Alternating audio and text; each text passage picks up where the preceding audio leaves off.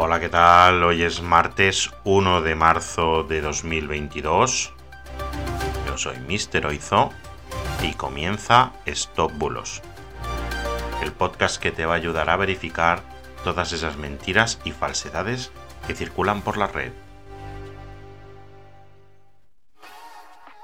Empezamos. Hoy hablaremos de algo que ya hemos hablado con anterioridad y son los SMS falsos. Os voy a recordar que los SMS fraudulentos se denominan smishing, que es una mezcla entre la palabra SMS y la palabra phishing.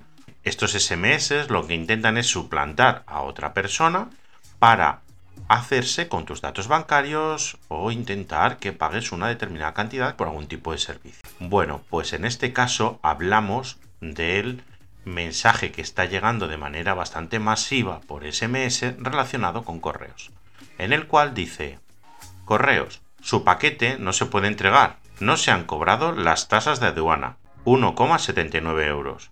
Puede pagar en este enlace y pone el enlace https barra barra correos-es.info.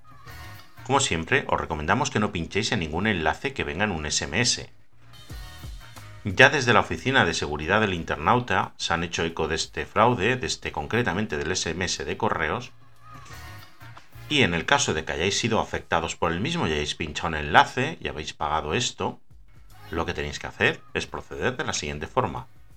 En primer lugar, contactar lo antes posible con vuestra entidad bancaria para informarles de lo sucedido y cancelar posibles transacciones que se hayan podido efectuar. Y en un futuro, para evitar ser víctimas de este tipo de fraudes, os recomendamos lo siguiente. No abráis mensajes de usuarios desconocidos que no hayas solicitado, elimínalos directamente. No contestes en ningún caso a estos SMS. Ten precaución al seguir enlaces, aunque sean de contactos conocidos.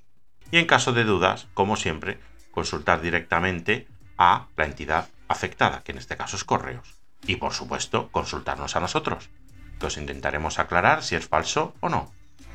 Seguir enviándonos vuestros bulos al 673-784-245. Muchas gracias por vuestra colaboración. Muchas gracias por escucharnos cada día. Esperamos que sigáis allí mañana, que sigáis escuchándonos y que nos convirtáis en vuestra rutina diaria. Pues nada, muchas gracias de nuevo y hasta mañana. Chao, chao.